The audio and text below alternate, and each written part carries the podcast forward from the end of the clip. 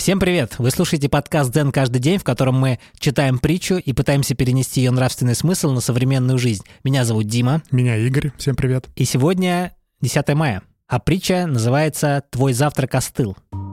Один последователь только-только пришел в школу Чань. На следующий день, прямо во время завтрака, он сразу же, не переведя дух, начал засыпать наставника вопросами. Нетленны ли наши души? Обязательно ли наше тело должно обратиться в ничто? Действительно ли наши души могут переселяться постоянно? Если наши души постоянно переселяются, то остаются ли воспоминания о предыдущих перерождениях?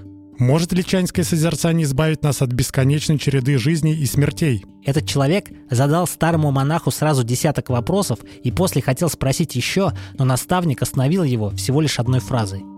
«Твой завтрак уже остыл». Такая притча.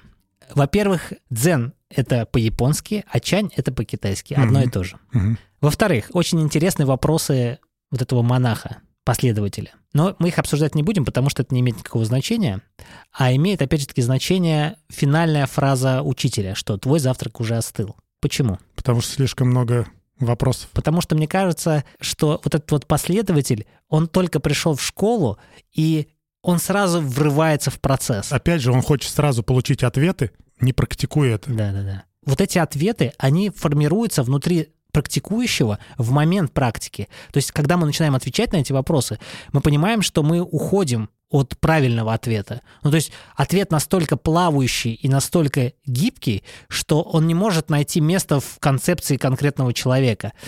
Я думаю, что вот этому последователю нужно было бы просто позавтракать. Спокойно, да, вкусить плоды, которые приготовила, не знаю, другие монахи. Быть в моменте. Да, быть в моменте. И тогда, возможно, он бы не, не ответил на эти вопросы, да, он ел бы свою пресную кашу, не знаю, какая у них там каша. И, возможно, бы он не нашел ответы на вопросы, вот, э, не тленны ли наши души, так да? Он, прикол в том, что он их и не нашел сейчас. Он и не нашел. Ну, еще и каша остыла. Еще и каша остыла, да. То есть он проиграл два раза. Да. Да. А монах бы ему и не ответил. Он либо разозлился и ударил бы его палкой, да, как обычно это бывает. Либо он перевернул бы кашу и сказал, умри, что они говорят. Слушай, а говорит это ли о том, что ответы на эти вопросы у каждого будут свои? Ну, то есть нет правильного ответа. Мне кажется, да. Мне типа, кажется... как у каждого свой путь, так же и у каждого свое какое-то понимание. Ты знаешь, мне кажется, что такие ответы, эзотерические, метафизические, в них действительно нет сформулированного правильного ответа. Ну, то есть нету какого-то предложения, которое подходило бы всем. Смотри, вот я отвечу на этот вопрос, нетленны ли наши души, да, и ты ответишь на этот вопрос. И если мы попытаемся объяснить, то каждый будет говорить своими словами ответ. Ну да. И сторонний человек, который вообще не в теме, он подумает, вы что несете вообще? Ты что несешь? А ты что несешь? Да? Но когда мы проговорим между собой это, мы поймем, что мы об одном говорим, угу. да? А почему мы поймем? Да потому что мы практикуем, потому что мы, мы в теме, мы понимаем. Ну, возможно, мы в психоделическом в чем-то таком находимся, да, а может быть, мы просто практикуем, да, дзен там, или другую религиозную или духовное течение. И мне кажется, что да, ты прав, нет единого ответа, какого-то сформулированного. Каждый сам отвечает. И мне кажется, что самое важное — это завтрак. Ну, то есть, а почему нет?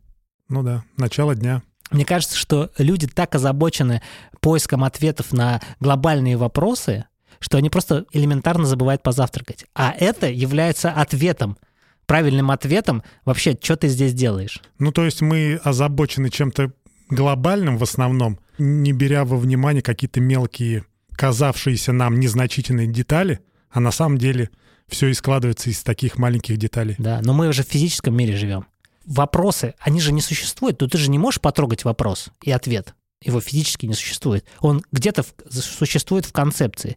А кашу ты можешь потрогать, а свой желудок ты можешь ощутить. Понимаешь?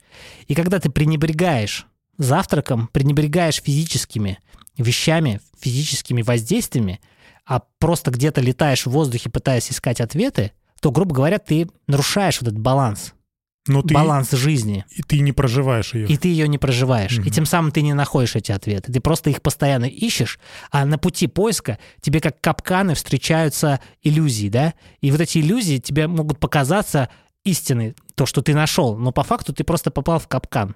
Угу. Вот мне так кажется. Интересно. Да. Поэтому надо просто позавтракать и не попадать в капкан. иллюзий. Согласен. Друзья, спасибо за прослушивание. Подписывайтесь в наш чат в Телеграм, в Телеграме, в наш Телеграм-канал и вообще в наши телеграммы, которые указаны в описании к этому эпизоду. И хорошего вам дня. Всем пока. Пока.